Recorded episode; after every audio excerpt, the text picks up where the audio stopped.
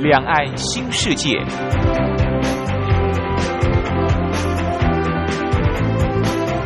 这是一个让您打开视野、胸怀两岸、放眼全球的云端世界。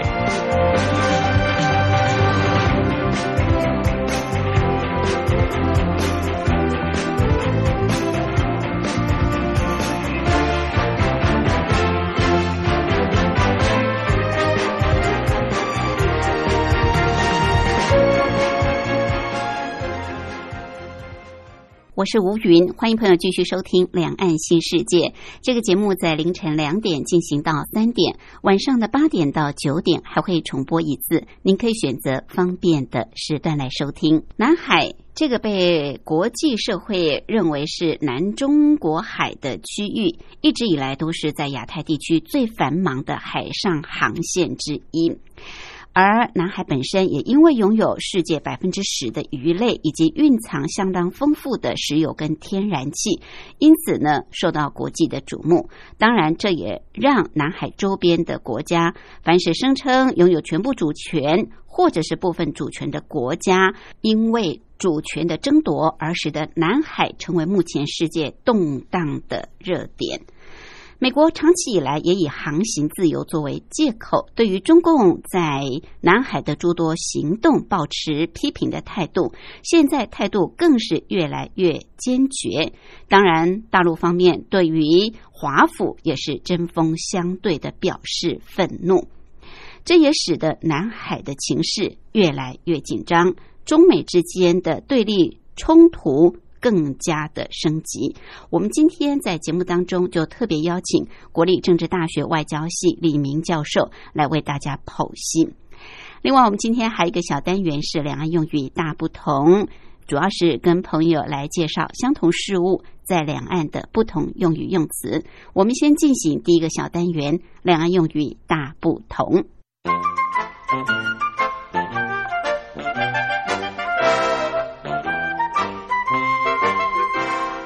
两岸用语大不同，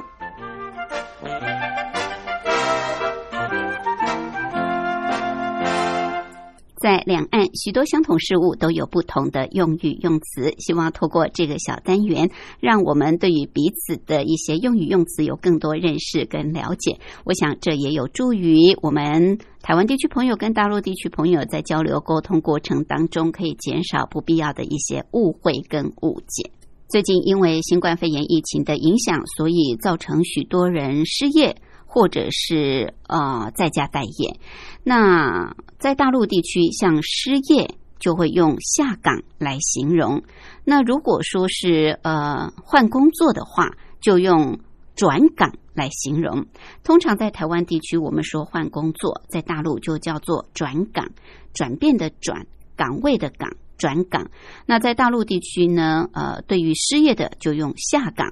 上下的下下岗来形容。好，另外我们知道有一些会计上呃这个款项或者是货账收不回来，就会形成所谓的呆账啊。我们说银行有很多呆账，要打消呆账等等。这呆账在大陆呢是叫做坏账，坏。坏掉的坏坏账，就是台湾所说的呆账。另外，我们知道夜市有很多的摊位，摊位越多，大家越喜欢去逛，因为可以选择的商品、可以吃的美食摊位就越多。在台湾叫做摊位，在大陆呢叫做摊床，床铺的床，摊床就是台湾所说的摊位。好，再跟朋友复习一下。在台湾所说的换工作，大陆叫做转岗；那台湾说失业，大陆就叫做下岗。另外，在台湾说呆账，大陆是称为坏账，坏掉的坏。那我们说这个摊位在大陆呢，是用摊床床铺的床来形容。好，这是相同事物在两岸的不同用语用词，跟朋友做介绍。音乐过后，我们就进入今天的主题单元。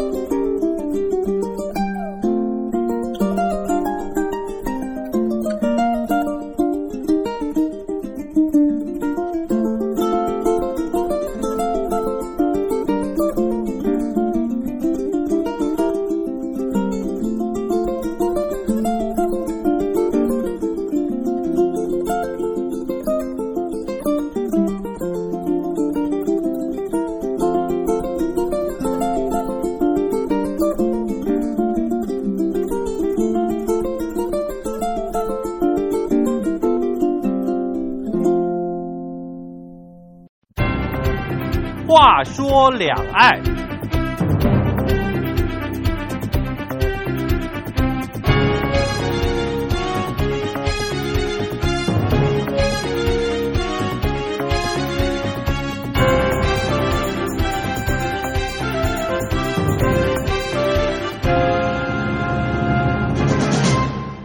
我们都知道，南海这个被国际称为“南中国海”的区域，一直是亚太地区最繁忙的海上航线之一。想想看，中东的石油跟其他能源出口之后，必须经过印度洋和马六甲海峡之后，那就要经过南海，才可能继续的运送到日本、南韩、台湾以及中国大陆。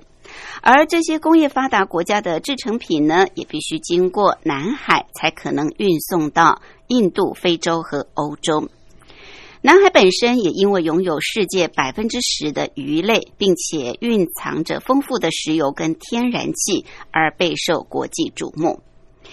因为利之所在，南海周边连同中华民国在内，一共有七个国家声称对于南海的全部。或一部分拥有主权，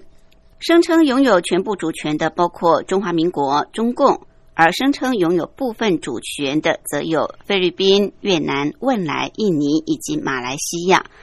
正因为僵持不下，再加上美国、日本、英国等等非本区域国家的势力一并加入干预，所以南海也是目前世界动荡的热点。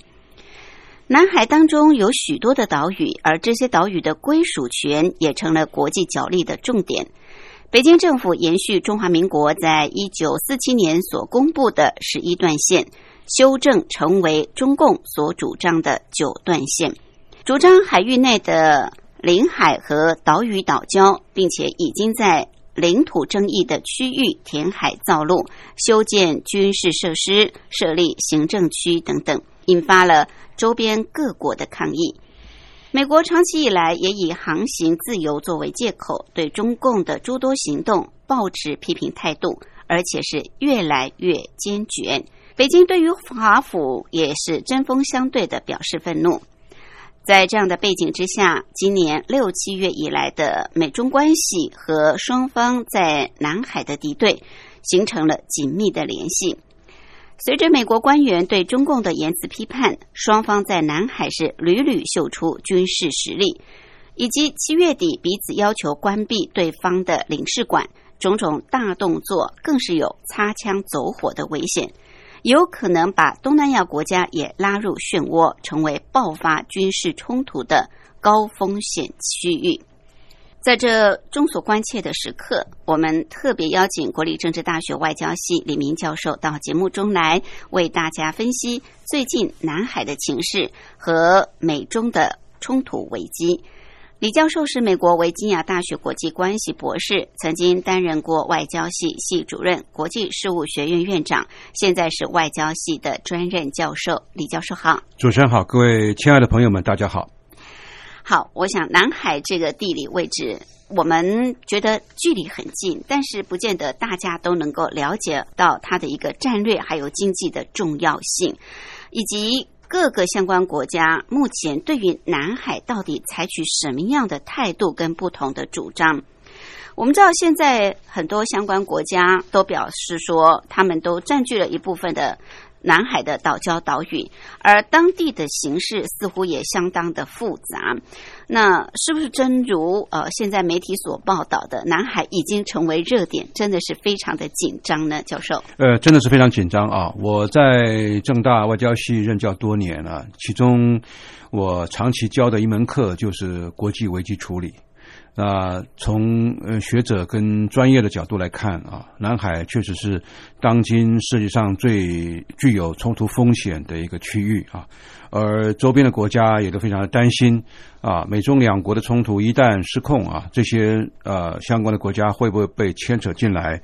受到不必要的这个伤害啊，或者是啊那么加入不必要的一场这个国际冲突当中啊。呃，刚才主持人也已经把这个南海的啊周边的形势，还有南海最近啊冲突爆发的原因啊，也跟各位朋友们说的是非常清楚了啊。呃，但是我觉得如果啊再加一些材料的话，就是说。南海这个区域啊，它的面积是三百五十万平方公里啊，它比很多啊中小型的国家都还大。那么，正因为有这样子的一个三百五十万平方公里的一个区域，它形成了一个大家都呃非常重视，而且在最近这几十年来啊呃非常容易引起冲突的一个地方。我们还记得一九七四年跟一九七八年啊，呃，这个中国大陆跟越南还两次啊，为了这个南海当中的这个西沙群岛啊，还有南沙群岛的一部分啊，那么爆发了这个呃武力冲突，也就是所谓的战争啊。那到了这个一九七九年，中共发动惩越战争以后。呃，当然，呃，双方的这个武力冲突就基本上是没有了。但是呢，呃，这个双方还是剑拔弩张啊，啊，非常的这个有这个冲突的因素在那儿。那更不用说啊，这个中国大陆跟菲律宾之间啊，为了啊，比如说黄岩岛，还有啊其他的地方，像这个中业岛啊，现在在菲律宾手上啊，等等这些的岛屿啊，也都啊有。很多的这个呃不愉快啊，那我们就看到这是一个非常复杂的一个区域，呃，三百五十万平方公里的这个海域啊，有很多岛礁啊，有很多的这个礁层，这里面有很多的这个物质的或者是非物质的这个文化遗产。非物质的文化遗产，我们可以看看当地啊都有明代郑和下西洋的遗迹啊，这是其实是对所有的中国人来说的话啊，南海是非常的熟悉的一个地方啊，虽然离本土很远啊，但是啊，郑和七次下西洋，这个西洋也就是现在的南海，一直通过啊马六甲海峡，一直远到印度洋跟非洲。啊，这个是很了不起的一个事情啊！距离今天已经是七百年的时间。嗯，那但是呢，这么大一广大的一个区域里面是被包围住的，类似内海的这个区域。我们看它是一个内海，所谓内海呢，就是它周边呢都是被一些不同的国家所包围啊。这里面有中华民国，有目前的中共、越南、马来西亚啊，这个汶莱啊，还有呃像这个菲律宾啊等等。这些国家，那么当然啊，这个就是非常非常的复杂。这个地区很重要，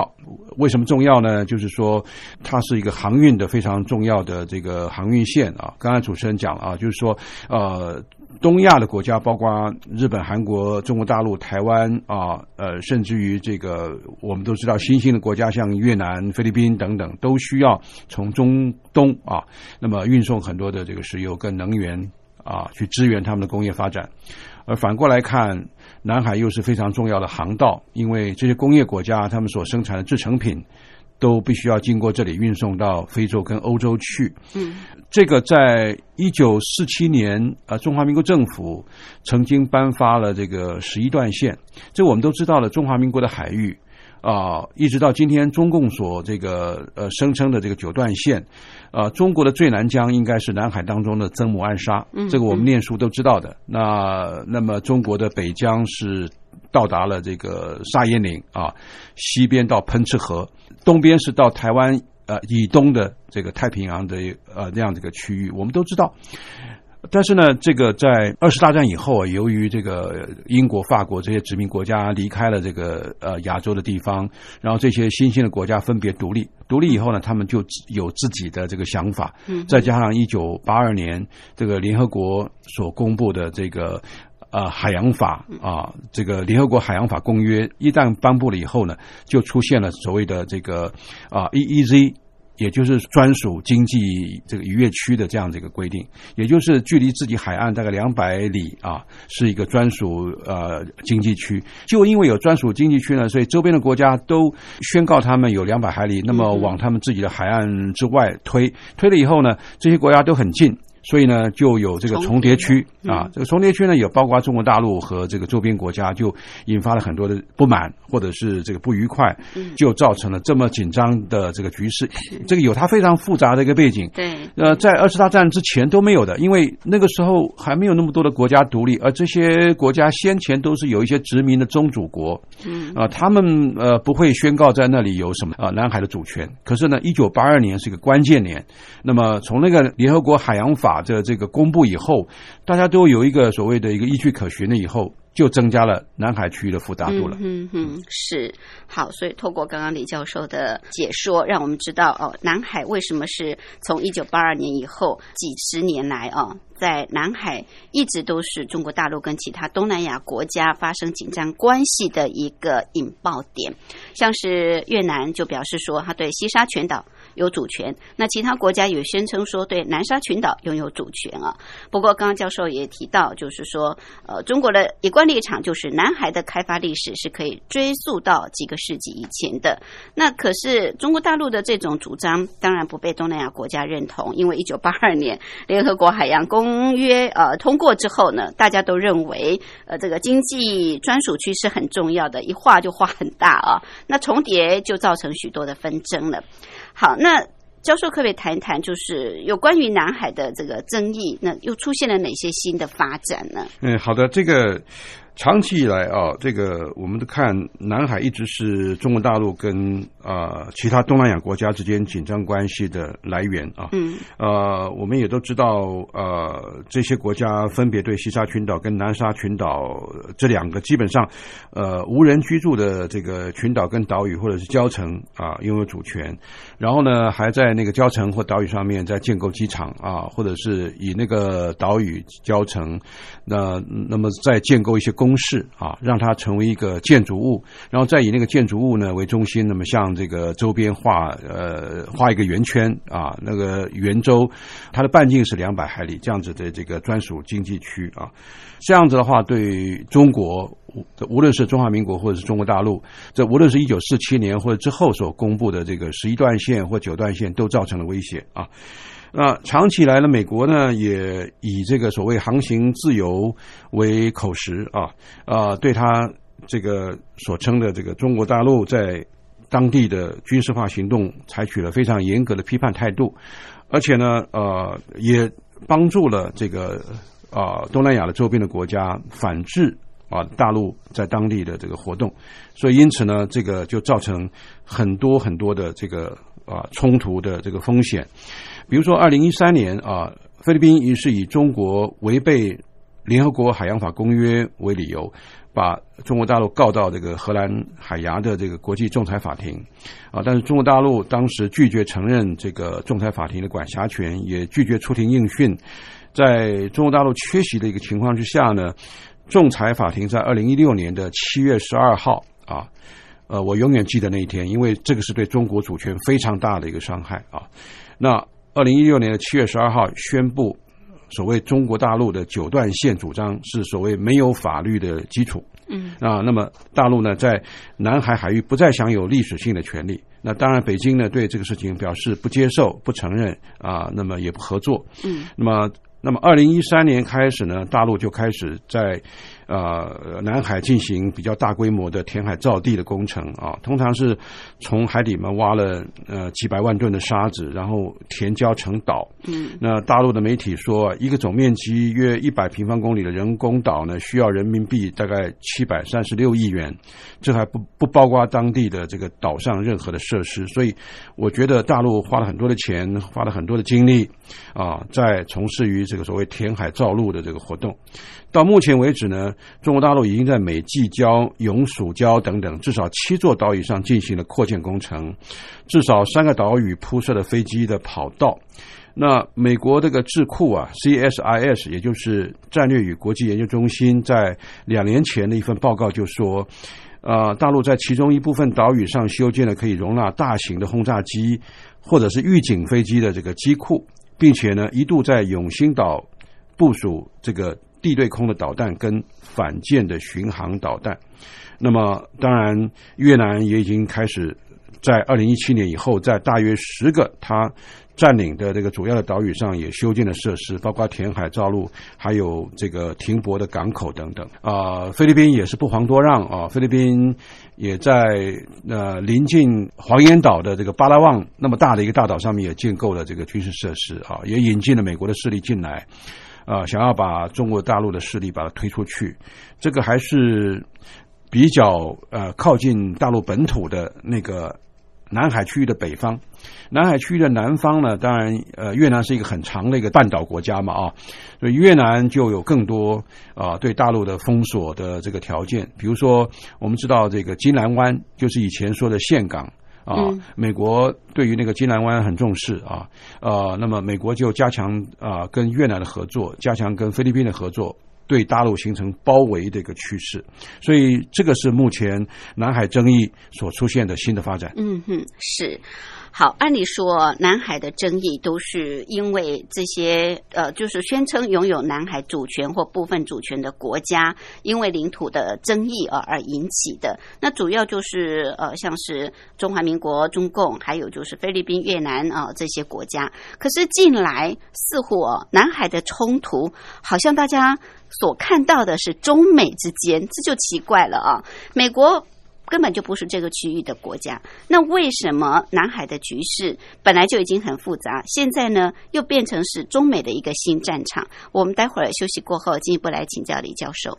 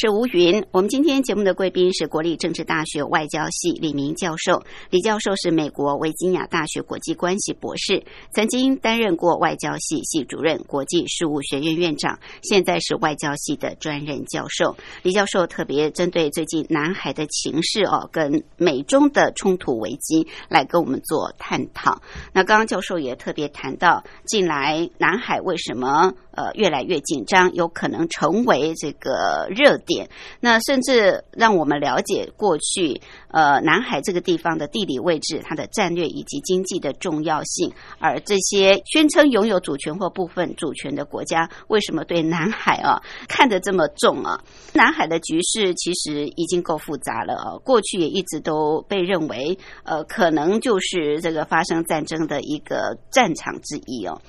呃，但是近来到底是哪些原因？这个南海争议好像变成了是美中的争议啊，甚至有人说美中有可能在这个地方。擦枪走火。呃，确实，二零一零年以后啊，大陆已经是世界第二大经济体了啊。世界第二大经济体的这个能量啊，那么一发挥以后啊，它就有更多的军事的开支啊，或者更多的在南海的填海造陆啊，或者是啊有更多的军机啊在那边巡弋啊。有的时候也有大陆的预警机，还有大陆的这个大型的船舰啊。我们知道，现在大陆的海军也是啊，比以往啊这个增加许多的力量啊。包括辽宁舰啊、山东舰啊等等，这个航空母舰上来以后，再加上中共自己说的啊，他们建造这个海洋大型军舰呢，就跟下饺子一样啊，那数目多啊，吨位也多，所以也让这个越南跟菲律宾呢这几个主要跟大陆在南海有冲突的这国家感到非常的这个压力沉重。呃，压力沉重之后呢，他们生怕自己在呃南海所拥有的这个岛屿或这个所谓的岛礁礁层啊，会被大陆所夺啊，所以呢，就巴望着美国啊，啊，希望美国能够帮助他们，能够和中共对抗啊。所以基本的态势是，美国过去啊，呃，是站在后面啊，他是引武者啊，就是他基本上呃，那一开始的时候是啊，在幕后，那么不出现的。比如说，二零一三年的这个啊，菲律宾向呃中国大陆啊，那么告这个啊，所以侵害这个菲律宾主权。然后，二零一六年这个在荷兰海牙的这个仲裁法院所做的宣告，美国都是帮助啊菲律宾啊去去找这个国际啊知名的律师啊，美国也出钱啊帮助这个菲律宾啊来打赢那场官司。可是呢，美国。啊，当时啊都是站在后面啊。不过，呃，我们知道啊，二零一六年的七月十二号公布的，各位可以看啊，二零二零年的七月十三号，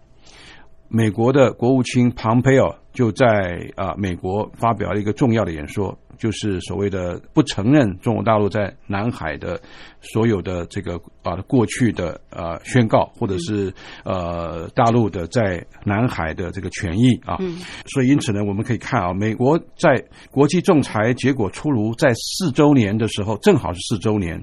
呃，首次打破呃对于这个南海的问题不持立场的一贯政策，改变了立场。嗯，所以呃，先前我们可以看啊，在奥巴马政府的时期，美国对争议岛屿的所有权和资源控制权，我刚刚说的是不持立场，但是强调中国必须要确保国际航行自由啊，而且各国通过多边谈判达成主权的决议。但大陆呃是不希望都透过多边谈判，而是希望透过双边谈判，免得国际压力啊让大陆受不了。所以，可是双边谈判呢，这个呃回过头来，我们看菲律宾跟越南也不答应。啊，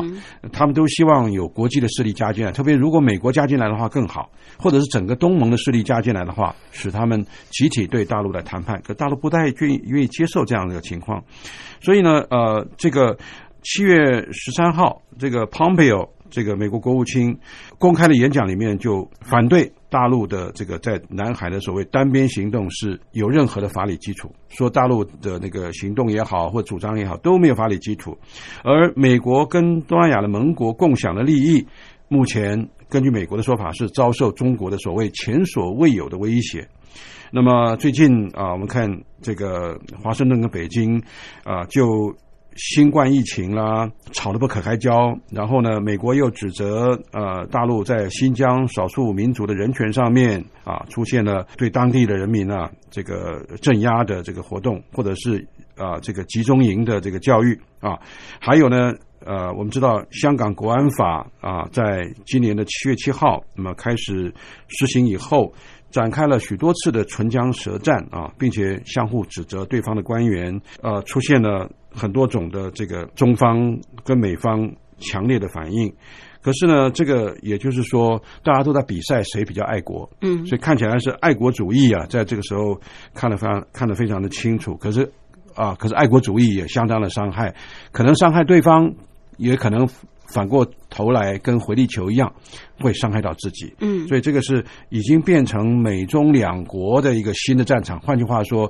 各位可以看，在南海已经可以闻到这个硝烟了。嗯，是，所以就有国际观察家呃提出，就是说今年，尤其是刚刚教授也提到，北京推动所谓港版国安法，那这就使得中美之间的关系啊更加的恶化。专家就提到说，这是陷入四十年以来的这个中美关系的最低谷。那也更多人猜测说，这次中美交锋有可能会演变成为一场战争，真的会爆发战争吗？呃，我们当然不希望发生战争了，可是看这样子一个趋势啊，呃，双方呃都有可能呃采取非常强烈的一个立场，逼迫对方让步，或者逼迫对方呃退一步。嗯可是自己都不退一步啊，都要逼迫对方，然后想对方是不是在自己的压力之下示弱啊？可是对方都不敢示弱，因为这后面都出现了他们非常强大的民族主义、爱国主义的情绪。呃，对方如果任何一方示弱的话，对这个自己都不好。比如说，川普他十一月三号他来选举，那现在大陆的习近平主席呢，他也必须要考虑到那么多的网民啊，那个支持呃所谓中国在南海的这个呃行动啊，而且呃对美国非常感冒。大陆南海研究院的这个一一位呃法律研究所的教授啊，呃陈香淼先生啊，他就说了啊，呃为了呃在南海地区啊，那么要争取主导权也好，或者是压制对方也好，美中两国在当前的这个呃时候啊，在南海已经形成了说你做你的，我做我的一种冷对抗。就怕冷对抗变成热对抗。嗯啊，他又表示说，南海是维系大陆货物能源的重要生命线，也是中共军队重要的出海口，战略地位是无可取代的哈。但对美国而言，南海也是黄金水道，也是必争之地。近来，呃，美国频繁在南海展现武力啊，比如说它的这个两个航空母舰啊，一个是雷根号，一个是尼米兹号。这个所谓的双航空母舰、双航母已经到那儿地方去了啊。那一个航空母舰呢都不得了啊，美国只有十一个航空母舰战斗群，跟两个航空母舰战斗群已经在那里了。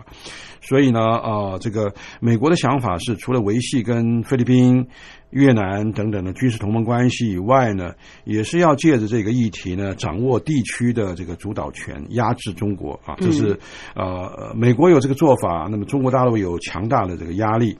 以往美中还能够用协商的方式积极寻求南海的共同利益，但是随着中美关系紧张以后，那么美中在南海的战略矛盾越来越大，而且变成了一个体制的矛盾，变成战略的矛盾，嗯，而且啊、呃这个变成一个无底洞。而且这个思维是非常非常难料，冲突也很可能随时会爆发。嗯哼，是好，看来真的是烟硝味很浓哦。我们知道美国总统即将在十一月份来举行，是不是在呃这个选举之前？刚刚教授特别提到爱国主义啊、民族主义要特别的去强化哦，为了争取选票，那有没有可能是因为大选的关系？我们待会儿休息过后再进一步来请教李教授。手。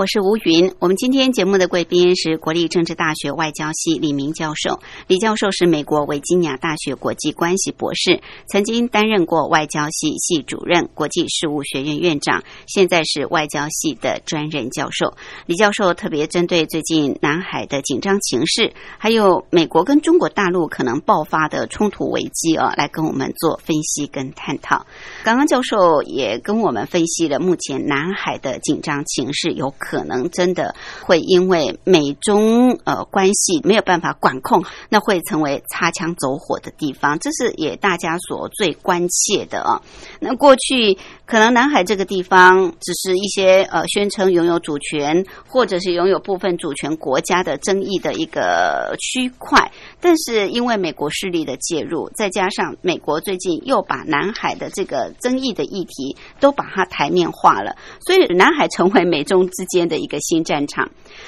美国总统川普近来对中国大陆当然有很多的这个动作，我们知道从之前的中美贸易战、科技战，到这个港版国安法的通过，再加上呃对于南海呃这个部分，呃刚刚教授也特别提到，公开的宣称不承认中共在南海的一个法理基础，所以这就使得中美之间的这种呃对抗哦。让大家觉得是已经到了一个冷对看的状态，可能也有很多的人观察认为这是跟美国总统川普规划今年十一月的连任大选有关。可是美国咄咄逼人，接连几个高级官员用各种的理由指责北京。甚至庞贝奥国务卿的这个演讲还被视为是南海檄文，是不是又会使这个中美之间的危机更加的恶化呢？呃，确实哈，这个南海檄文哈，这个字这个檄还蛮难写的，一个木头边在左边，然后呢右边是个邀请的邀啊的那个右边，檄文就是战书的意思啊。嗯，我就想到大陆的这个中央常委啊，中央政治局常委立战书啊，呃，这个檄文就是战书的意思啊。这个呃，可是。是一般讲习文哈，没有太多人听得懂啊。你如果讲战书的话，大家都呃比较了解，就是说对对方下下一个这个呃非常强力的一个压力啊，要逼迫对方出手了啊，这种感觉。确实啊，那个在最近美国的好几个这个重要的官员呢，都对呃大陆啊呃这个当然了。从呃美国来讲是这个站在所谓历史的正确的一面啊，那么大向这个北京兴师问罪。可是呢，从大陆的一个立场来讲的话呢，那美国的这个所作所为啊，都是那么一种呃所谓帝国主义式的这样的一个说法啊。大陆呃这个外交部的发言人呢已经说啊，这个呃美国没有权利啊啊在他自己的人权的这个问题啊那么的严肃那么复杂的时候。还有任何的脸面啊，向这个中国说三道四啊？美国现在是这个在全世界地方啊，各个地方都有驻军的时候，他还指责中国大陆在南海啊，那么呃维护自己国家的这个正当的权益等等啊。呃，我们看六月二十六号啊的一个报道，就是呃美国新的一任的国家安全顾问叫做 O'Brien，他在六月二十四号在凤凰城发表一个演说，他直接批判。中国大陆的总书记习近平是列宁、史大林跟毛泽东的当代传人啊，呃，直接说的很白啊。那么他又说，中共啊对美国的生活方式已经构成威胁了，因此呢，美国需要对呃中国大陆的政府采取更强硬的立场啊。O'Brien 更坦白的承认，美国外交政策从一九三零年以来最大的失败就是对中共的误判。呃，如果说到这里的话，我就想到了啊，那这也是美国在一九三零、一九四零年代啊，这个对中国事务的这个呃非常大的一个干预，也让啊中国大陆赤化啊，让啊这个国民政府，让中华民国政府在大陆失败，被迫啊这个转进到台湾来，这。这个不也是美国的做法吗？这这个不也是美国的作为吗？这个不也是让远东今天出现了那么多的问题啊？包括赤化，包括几个共产政权成为大家共同的威胁，这个其实也都是美国做出来的啊。嗯，呃，其实我觉得 O'Brien 在讲这句话的时候，当然一方面也也在。呃批判中国大陆，可是我觉得一另外一方面呢，另外几个手指头当然也同时在指责自己啊。这是一个啊，那还有呢，就是呃，美国联邦调查局的局长瑞伊啊，在呃七月七号公开表示，说是中国在美国执行大量情报活动，不仅仅是针对智慧财产、网络资讯跟商业机密等等啊出手，而且还发起所谓猎狐行动，而猎狐行动的目的呢，是威胁海外的异议分子回中国大陆，甚至于。啊，不惜逼迫他们自杀。我想，这个瑞伊啊，就痛批呃，中国已经是美国未来最大的长期的威胁啊。这个是联邦调查局的局长所说的啊。另外，那个司法部长啊，这个巴尔，他也在呃七月十七号啊发表所谓中国政策演说，他认为。中国一直在讲说双赢双赢，可是他的说法是双赢，在中国的意思是中国要连赢两次的意思，呃，所以呃只有中国赢，那美国不赢，所以看起来是呃美国被欺负，而且中国大陆呢是对美国呢是等于是说啊欺负到底了。巴尔的这个演说啊，措辞比以往更为严厉啊，而巴尔呢也指控中国跟美方做生意往来的最终目的是要取而代之。啊，一跃成为世界超级大国，取代美国。司法部长这样讲啊，我想也蛮严厉的啊。那更近一个就是我们说的那个南海檄文啊，就是 Pompeo 这个国务卿在七月十三号发表的对南中国海的海事主张。并且说明美国的立场，嗯，措辞是非常非常强烈的。他是这样说啊，他说这个呃，现在呢，北京对大部分的南海资源呢的主张都是完全非法的。那么他是用霸凌的方式来控制这些资源，但是也是完全非法的。然后呢，又说北京用威逼的手段破坏南海周边东南亚国家的主权。霸凌他们，要他们放弃这些资源。那么说，中共在这个地区的单方面强加的意志，在他人的这个呃意志上面毫无法律基础，而且呢，呃，对于这个渔场的这个占有跟能源的开发跟骚扰都是非法的行为。而且再说，任何中共的这个骚扰其他的国家的这个行动啊，啊，都属非法。而且呢，美国啊，在应对这项子这个新的这个趋势的时候，美国在当地一定不会只是把船在南海开来开去，而且会正面的挑战共军的行动。啊，这个是非常非常清楚的，叫南海檄文。是呃，更有甚者，那么进一步的就是在七月二十三号，庞毕欧非常著名的一个所谓的冷战的宣言，一个新冷战。逐渐开始了。他说：“呃，这个尼克森在半世纪以来开启中国的交往策略，尼克森也到中国大陆去访问。但是尼克森呢，他到今天为止，当然要承认他的贡献啊，因为他是在加州的尼克森总统纪念馆所发表的这个演说。嗯，但是呢，尼克森啊的这个努力啊，并没有得到中国大陆的回应，因为共产中国的暴政的威胁，自由世界应该有更积极的应对。”而团结一致对付中共产党的施压，而不是继续放任与做事。那么，他也说，呃，南海跟台海已经被认为是这个美中最可能出现这个擦枪走火的这个地点。那美国今后对共产中国发出檄文之后，那么会改变。过去啊，对于中共的这个所谓的呃接触或者是忍让的一个做法，那么新的一个冷战开始了。是，所以我们可以看啊，连续几个大关呢，呃，那么一直不断的展现美国的立场，更不用说川普总统了。那川普总统的话，更是这个有好几次啊，呃，可以说是直截了当的挑衅这个北京。所以我们可以看啊，这个也说明了危机啊，真正已经走到恶化的程度了。嗯哼，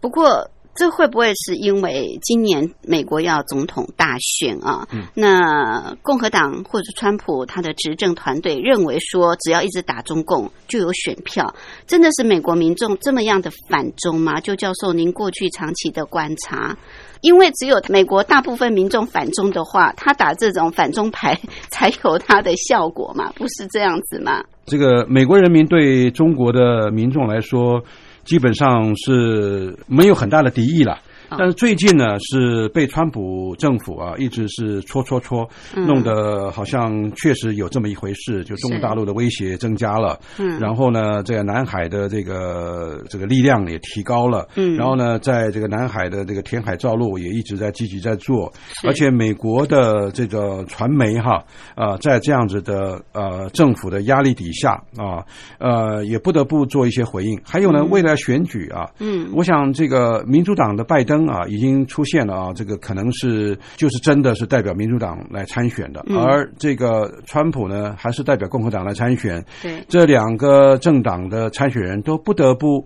在这个对外政策上面都表示啊，对中共的这个强烈的态度，嗯。啊，都要表示这个强硬起来，而且说美国第一啊，美国要强大啦，是。啊，即使是拜登恐怕也不得不这样说。嗯，所以呢，整个气氛来讲的话，美中的关系确实是呃，目前是在低档的一个状态。对，毕竟可能现在可以在国际之间跟美国较劲的，大概只有中国大陆。是是，我想这也是美国呃，在苏联瓦解以后啊，就我们常常讲说，美国始终要去找一个敌人来啊，然后跟这个敌方竞争，然后提升自己的威望，或者是增加自己的这个国内的凝聚力。嗯嗯。所以因此呢，川普现在为了要选举，恐怕他所做的这个事情，呃，来提升这个中共的敌对啊，这个是显而易见的，很多都是选举的考量。是。比如说七月二十二号，他又要求这个大陆在休斯顿的这个领事馆要关闭。对。啊，那么命令这个大陆的这些领事人员跟外交官都要离境。那大陆也不遑多让啊。那么第二天呢，就就就也要求美国在成都的领事馆也要关闭。对。这看起来哈，双方都在对向对方丢石头。嗯。呃，可是呢，双方都会受伤啊。是。好，所以刚刚教授提到，像是这个关休斯顿的中共领事馆或成都的美国领事馆，只是一个开始，看来是风雨欲来了。那新加坡总理李显龙。他倒是还蛮有智慧的哦，他就表示说，东南亚国家不希望被卷入动乱，美中两国必须要克制。呃，到底他是怎么说的呢？呃，李显龙非常有智慧的一个人啊，他在今年六月四号出版的《外交事务》期刊就说了，他说，细数亚太国家在中美争霸底下的为难的处境，真的是非常非常辛苦。啊，中国大陆在一九七零年代美中建交跟改革开放之后快速崛起，也让美国原有的所谓的美国式的和平受到挑战。可是李显龙说啊，就算目前的大陆的军事再强大，也无法取代美国在东南亚扮演的安全角色。所以美国其实也不必担心啊。那可是呢，呃，他说东南亚的国家更不愿意在美中冲突当中选边站。啊，而美国跟中国所做的战略选择呢，除了将形塑全球的秩序以外，也对亚洲的繁荣跟和平呢影响深远。他说，就是说亚洲各国都不希望被迫在有影响力的两个大国之间做出选择。嗯，那么华府呢，试图遏制北京的崛起。看起来并不容易啊，因为北京呢啊已经有它的这个在很多方面，包括国际组织、包括国际议题上面啊不可取代的一个地位。美国如果硬是要把它打下去，其实美国也没有智慧啊。那当然呃，新加坡是一个很重要的一个国家，呃，新加坡也也有很多和这个美国跟中国的这个交往啊。但是新加坡是说呃这个希望呃。未来啊，这个美中两国做出的战略选择，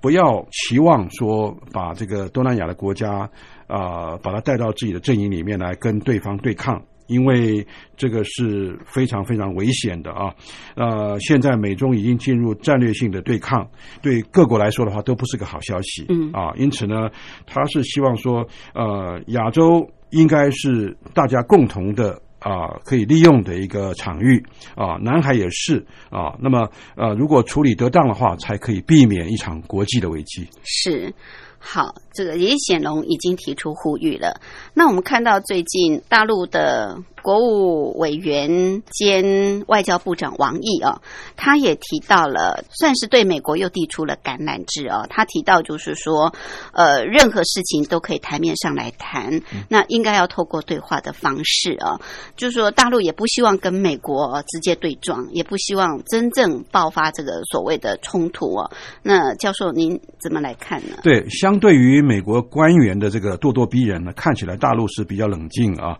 而且是比较知道在什么时候应该让一步，在什么时候应该强一步。但是看起来大陆是比较被动，美国是比较主动。嗯，但是美国跟大陆关系在今年急剧恶化，已经摆在台面上了啊。那从新冠病毒的疫情啦、华为的事件啦、南海争议啦，还有北京对香港的压制呢，升级到双方。互相关领事馆等等啊，而且不但冲击两国的关系，也冲击了国际政治的局势。那么因此呢，八月五号，王毅呢，呃，国务委员兼外长呢，就接受这个新华社的专访啊，对这个美中关系啊，啊，提到他的这个当前应对的策略，看起来他是硬中带软的向美国喊话，而且提出四大清晰的框架。第一个呢是明确底线，避免对抗。第二个是要畅通管道，坦诚对话；第三个呢是拒绝脱钩，保持合作；第四个呢要放弃联合，共担责任。他说，北京啊愿意堂堂正正的跟美方开展坦率有效的沟通，准备以冷静和理智来面对美方的冲动和暴躁。随时可以跟美方重启各个层级、各个领域的对话机制，任何问题都可以拿到桌面上来谈。嗯，所以看起来王毅是说的很清楚。嗯，但是呢，美国会不会买单？嗯，还要看日后呃这个川普总统以下的这个各级的高级官员他们怎么看大陆所提出的橄榄枝。是 OK，好，我们真的不希望。南海成为这个美中擦枪走火的地方哦，那现在就看这两大强国的智慧怎么样来降缓彼此之间的这个对抗跟冲突。我们今天也非常感谢国立政治大学外交系李明教授，李教授是美国维吉尼亚大学国际关系博士，曾经担任过外交系系主任、国际事务学院院长，现在是外交系的专任教授，特别针对南海的情势跟美中的冲突危机，为我们做这么深入的分析。谢谢教授。呃，谢谢主持人的邀请，也谢谢各位听众的收听。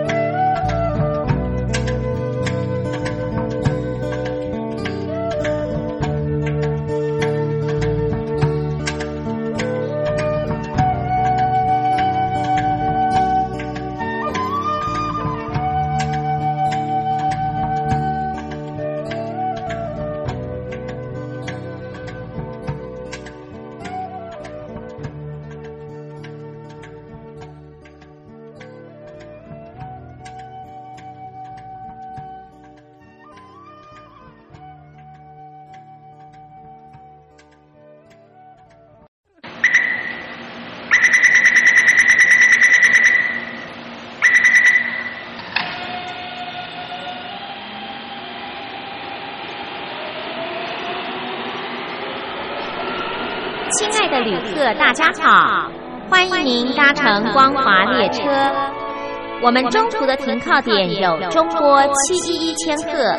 九八一千赫、八零一千赫、八四六千赫以及短波九七四五千赫。希望您随时利用这些频道上车，和光华之声的朋友们一起翱翔天际。